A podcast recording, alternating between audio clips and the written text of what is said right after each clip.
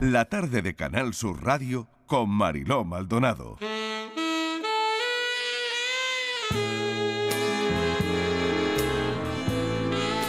El problema era que el inspector lo tenía por un tipo demasiado peculiar para su gusto y no se fiaba de él por varios motivos. Para empezar, al camello no le gustaba que lo llamaran por su nombre, sino A y P su nick en Grinder.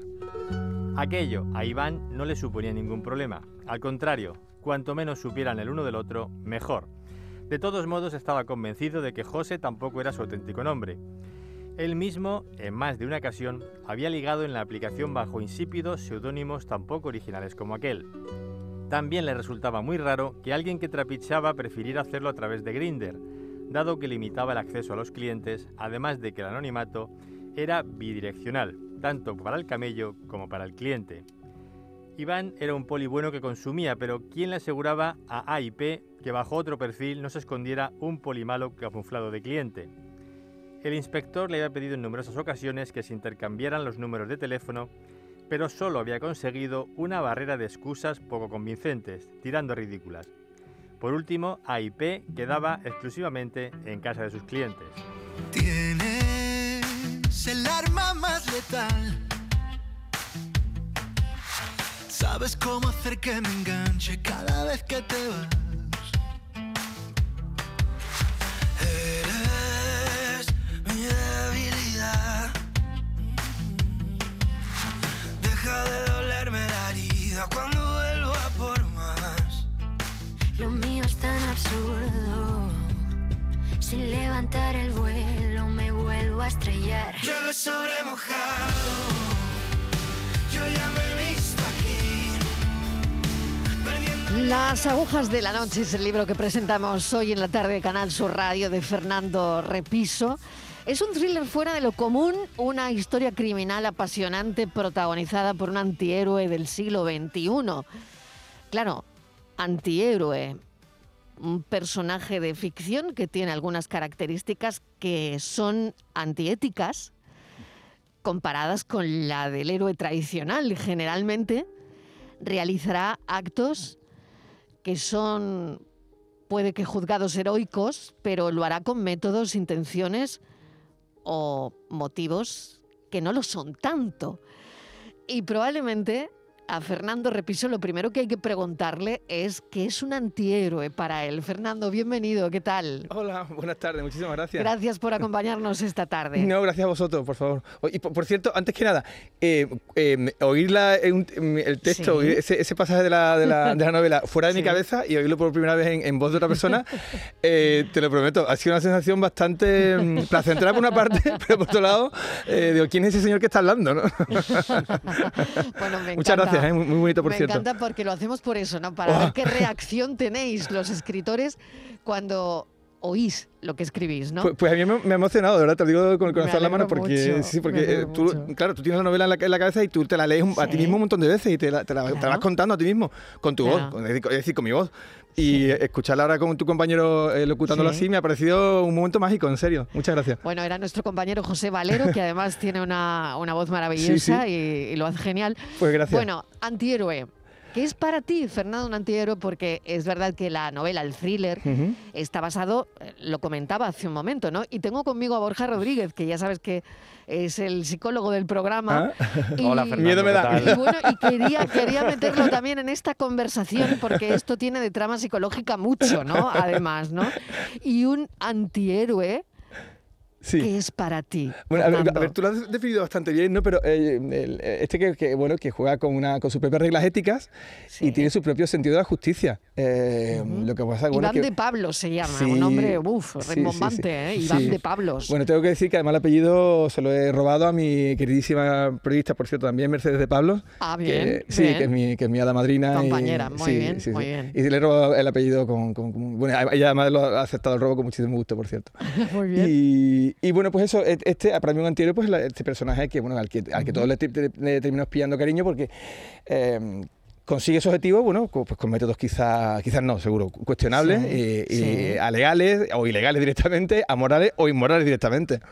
O sea que le da igual, claro. Sí, sí. Yo creo que, representa el Claro. reverso tenebroso, ese lado oscuro que todos tenemos y que no sacamos porque las convenciones mm, morales y, porque, y porque la convivencia social no, no nos impide que la saquemos, pero que pero quién no, quién no la sacaría de vez en cuando a pasear. Claro, qué Mm. bueno eso, ¿no? Ese lado oscuro que todos tenemos. Borja, ¿eh? Aquí me agarro. Borja, eso lo- yo lo he leído en algún Este- sitio, ¿eh? Claro, este lado oscuro que todos tenemos. A ver, Es que yo- tiene toda la razón, más razón que un santo. Estoy de acuerdo con Fernando. Vamos, Aquí todo el mundo de tiene su, su trocito de lado Sí, sí, oscuro, lo sí, tenemos sí, todos. es o sea, verdad, esto es ¿eh? muy Darth Vader. Pero es cierto que, que en las convenciones sociales y bueno, la- las profesionalidades, digamos, ¿no? A ver, que porque Iván es eh, inspector, entonces, claro, dentro de De esa. policía. De policía, Ujú. dentro de esa inspección, poli- eh, inspección policial, pues claro, tienes tus maneras de hacer las cosas y te enseñan cómo hay que hacer las cosas. Pero es verdad que, te- eh, que Iván tenga esa libertad más o menos libre, valga la redundancia, Mm. de poder hacer las cosas a su manera.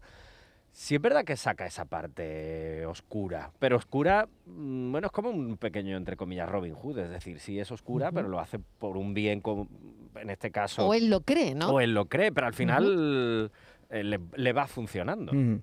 y, y si te fijas bien, eh, eh, eh, es bueno con todo el mundo menos consigo mismo, porque su, su- su modo de vida pues, se está autodestruyendo por sus adicciones, por su, por su manera de entender la sexualidad y la manera de, de relacionarse, bueno, sobre todo sexualmente con sus amantes y con sus parejas.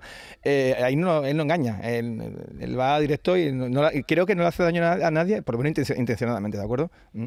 Eh, pero así mismo sí se está haciendo daño. Mm. Hay otra cosa que es una manera que tienes de abordar algunos temas, ¿no? Bueno, este, este que ya ha salido aquí, el del antihéroe, ¿no? Pero también eh, abordar temas controvertidos como las drogas, el alcohol, el sexo, eh, las aplicaciones, las aplicaciones de citas, mm, Tinder para arriba, para abajo, ¿no? Mm. Eh, en este caso Grinder, Grinder, que, que- que Grindr, es la en este aplicación de caso gays. sí, en Sí, este sí, caso. Grindr, perfecto. Las distintas relaciones de pareja, eh, el vínculo entre padres e hijos, es decir, que aquí está todo, Fernando, no te has dejado nada. Bueno, alguna cosilla, alguna cosilla me he dejado. Bueno, a ver, la- la- una de las características de, que, em, de la novela negra que a mí me gusta leer es que al final el asesinato, el crimen, el hecho delictivo, el detonante, que bueno, que- el, el caso que, que investiga el inspector o quien sea, ¿no? Eh, no es más que un vehículo para, para hablar de, de realidad- la realidad social, de la actualidad, de temas candentes. A mí, por ejemplo, mira, yo, yo leo de, de todo tipo de género. Me gusta desde la, el policíaco, el de terror, hasta, el- hasta el western, sí, se me apura. Leo poesía, leo teatro. Eh, soy omnívoro, ¿no? En este sentido. Pero, eh, sin embargo, por ejemplo, la, la novela de tesis, la novela social me cuesta. Eh, A mí me gusta que me enseñen cosas, pero con pildoritas de pasármelo bien. ¿Eh? Que el jarabe sepa, sepa a fresa, aunque me estén dando un jarabe. Oye, e- eso te lo voy a copiar, Sí. eh, te lo voy a Gracias. copiar. Que, que el jarabe Sí, sepa copiamos. fresa. lo copiamos. Me gusta mucho. Bueno, tratas también asuntos, ¿no? Eh, relaciones abiertas. Yo, yo digo que eh, aquí, está, bueno, quien le apetezca pasárselo bien, desde luego, tiene que leer este thriller porque está todo, ¿no? Eh, la homofobia, tan comentada estos días, ¿no? Por otro lado, ¿no? Eh, las distintas maneras de vivir la homosexualidad. Por otro lado, por otro lado, en la investigación policial hay otro asunto inspirado en la actualidad como los abusos sexuales, ¿no? Ahora que estamos viendo desgraciadamente día sí y otro también en los medios de comunicación los abusos sexuales a personas, eh, a menores, eh, y por otro lado, el, el tratamiento en los medios de comunicación, ¿no? Dependiendo de, de qué medio. ¿De qué medios? Mm, mm. Yo, yo, ahí, yo ahí tengo que pedir perdón porque eh, eh, he de reconocer que lo- lo- lo- lo- los medios de comunicación no salís muy bien parados, la prensa no sale muy bien parada en la no novela. tienes que pedir perdón, Eh, es que eh, eh, va- va- pero vamos, claro, es- par- parte de la hay una parte de, de, encuen- de encuestas que hacen eh, Eso es. Eso o que hace el CIS donde Sí. realmente nos, nos refleja tal cual, ¿no? Como tú estás Claro, pintando. y, y es según qué prensa, o sea, es un determinado tipo de prensa la que, la que, la que yo critico o, o la, que- o la que- la que intento poner en evidencia en la, en la novela. Por ¿no? otro, por otro lado, de- déjame añadir una cosa, Sí. que la radio sigue saliendo como el medio de mayor credibilidad. por, por supuesto. eh, y, y, claro, y ahí, mira, tengo que romper Barremos una lanza y sí. barrer para casa. y porque lo comparto, final lo comparto que soy... Que soy Seguimos siendo el medio de mayor credibilidad, ¿no? Y de mayor Sí, sí. acercamiento a la gente, ¿no? Sí, sí, sí, yo, yo me despierto todas las mañanas con vosotros, eh, con la, con la Eh, radio, o sea bien, que bien, lo comparto, está lo bien, comparto. eso está bien. Eh, mira, Sí. Fíjate, hablando, volviendo al tema de, la- de las manadas, ¿no? Es curioso Eso porque claro, el primer borrador del ma- manuscrito el- tiene pues ya casi, tiene va para dos años que tiene ya. Eh, sí, porque yo estaba presentando mi anterior novela hace dos años, en plena, en plena pandemia, y ya tenía, ya tenía el, primer, el primer manuscrito. Y se había hablado de una manada y otra que aún no era, no sé, se- no- no- todavía no se consideraba como tal, ¿no? Mm. Y, y fíjate con lo que, tú, lo que tú dices ahora, ¿no? Yo pensaba que aquello iba a ser un hecho aislado, que por eso le doy, le doy el protagonismo que tiene, aunque es un caso secundario, que, que se relaciona con el caso principal, ¿no? Eh, me sirve como, también como vehículo para, para, para, para articular el caso principal. Y sin embargo, como tú has dicho ahora, ¿no? Que tristemente eh, ahora tenemos un caso sí y otro, ¿no? Eh, un día sí y otro no. Eh, Algo que, que- que me- que me- hace dos años era algo como fue un hecho circunstancial muy puntual, ¿no? Doloroso y puntual y dramático. Y ahora, pues, me- y me da miedo que nos, que nos terminemos por acostumbrar a las manadas. ¿eh? Sí, es horrible, Sí. porque eso no, no, no, no debe ocurrir, ¿no? No debe Jamás. ocurrir, no. Pero es verdad que día sí, día no, estamos viendo casos, ¿no? De, de- de, claro, de abusos Sí. en grupo, ¿no? Sí. Grupales, violaciones grupales, ¿no? Y Sí, esto es, la verdad es que es tremendo, es tremendo lo que está ocurriendo, ¿no? Y una se pregunta qué, qué estamos haciendo en la educación, eh, o- o no sé, ¿qué, qué estamos haciendo mal, Borja? Que no se está educando precisamente, se está mal educando. Eh, Cuando hablamos de sexualidad, lo que trabajo con los institutos, se educan con la pornografía. La pornografía enseña un tipo de sexualidad muy cercana en muchos sentidos a, a- a esa violencia y entonces al final eso se refleja. Se refleja y sobre todo, pues bueno, eh, eh, chavales eh, adolescentes, hormonas con patas, que eh, tienen esa mentalidad a raíz del- de educarse dentro de la pornografía y que nadie les enseña otro tipo de sexualidad, otro tipo de relaciones sexuales, otro tipo de encuentros. Entonces, al final, entre eso, si le juntas a lo mejor una noche de alcohol, tal, es que al final se siguen perpetuando los mismos mitos y esa es parte del problema. Mm, Qué horror, Fernando, no sé cómo lo ves, pero es verdad que...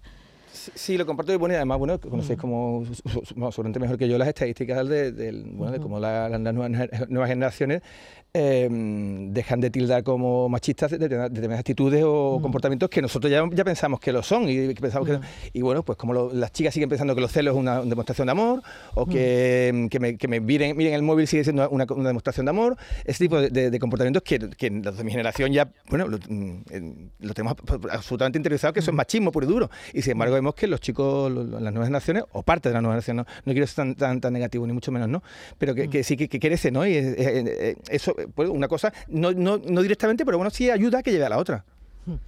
Está ambientada eh, la novela en, en Sevilla. ¿En qué Sevilla?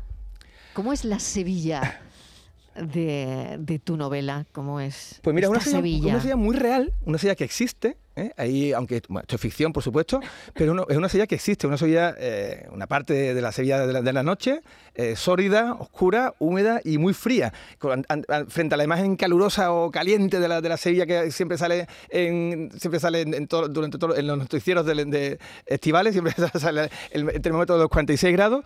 Em, en Sevilla en invierno hace mucho frío, ¿eh? cuando hace frío aquí, hace tela de frío. Y además un frío muy, muy húmedo y, el, y es el frío que, que- que intento reflejar o, o reproducir en, la novela. Muy bien. Fernando, eh, no vamos a destriparla, pero desde luego yo la recomendaría altamente porque no es eh, una, un thriller al uso, Mm, muchas las gracias. agujas de, de la noche, y además es que en el thriller al final, eh, no sé, casi todo cobra actualidad porque hablas Mm. de cosas que están pasando, que nos están pasando y que tenemos mucho miedo a acostumbrarnos a oírlas cada día y que ya sea como oír llover, ¿no? Y no debemos dejar que eso que eso pase, la verdad. Pues sí, pues el, eh, mira, el mismo, el mismo contexto en el que transcurre la novela, ¿no? que es el de las que de las fiestas de, exceso y droga, que bueno, que tan, que tan populares se han hecho en determinados ámbitos, sobre todo durante el confinamiento, ¿no? Todos los bares, todas las discotecas cerradas, y la gente montaba fiestas en sus casas, eh, alguna gente, ¿no? Mm, bueno, pues eh, yo quería también reflejar esto, ¿no? Como tú dices, un tema muy, muy, muy, de, muy de actualidad, y bueno, con comportamientos que efectivamente son, son del todo censurables. De todos modos, hay que tener en cuenta una cosa, insisto, esto es ficción, y mi detective, como mi, mi inspector, como buen, buen antihéroe, de Pablos. Iván de Pablo, eh, yo he intentado no enjuiciarlo en ningún momento. Es decir, que él, de hecho, él tiene, ins- insisto, tiene sus códigos, eh, su sentido de la justicia tan muy propio y, bueno, pues será deleznable o será loable en función de quién, de quién lo, de quién lo, de, del- del- de la lupa que le pongamos, ¿no? de, de- de- de la lupa que le ponga el lector. De- yo te quería preguntar, Fernando, si, eh, sin desvelar nada, sin Sí. desvelar nada, si se puede, si hay o, o cuánto hay de homofobia interiorizada en esa autodestrucción de, de Iván. Ese proceso de autodestrucción que él lleva. Esa pregunta es muy de psicólogo, ¿no?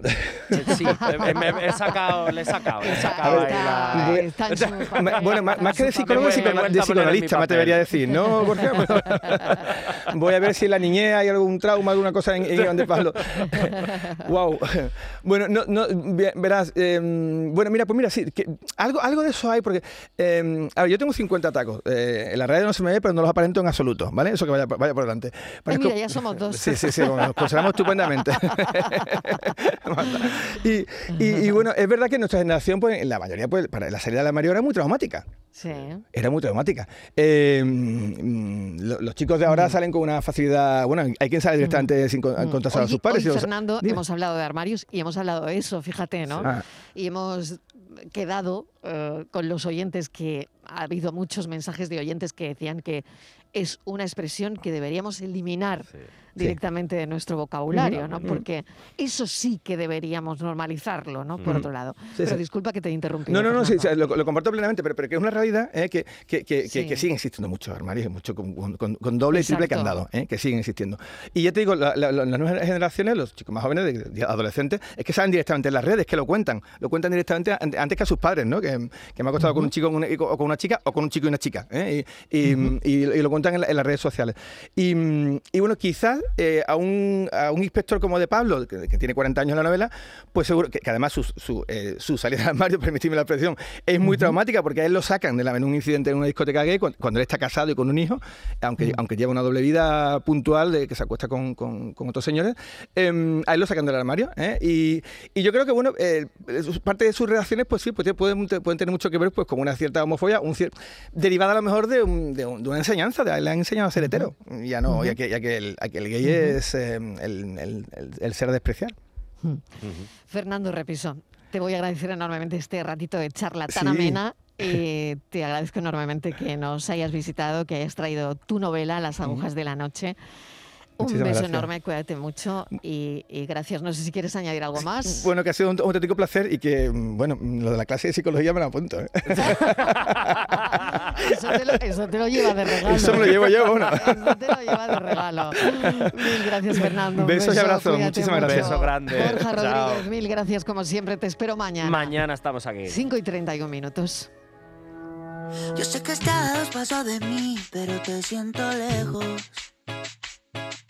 Acércate un poquito más, mira que yo me dejo. Quiero tenerte aquí conmigo, respirándome al oído. Que no quepa el aire entre tu cuerpo y el mío. Pegado,